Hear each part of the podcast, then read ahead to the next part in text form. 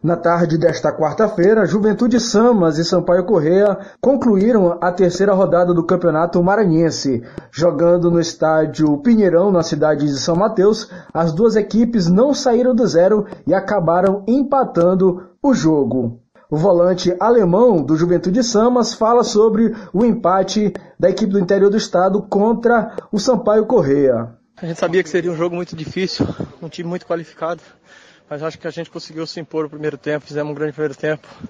Tivemos chances, não conseguimos reverter a gol, mas acho que esse empate foi bom, não podíamos perder pontos dentro de casa.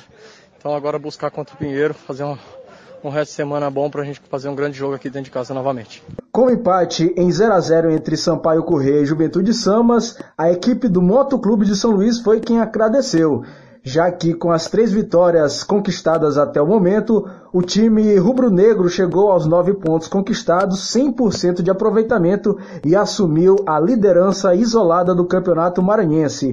Com o empate, o Sampaio foi ultrapassado pelo seu rival e hoje ocupa a segunda colocação com sete pontos conquistados. A quarta rodada do Campeonato Maranhense terá início no próximo domingo, dia 7, com o jogo entre Juventude Samas e Pinheiro. Nesta quarta-feira também tivemos uma triste notícia para o futebol. O treinador Rui Scarpino foi mais uma vítima da Covid-19. O treinador de 59 anos acumula passagens no futebol maranhense tanto como jogador quanto como treinador.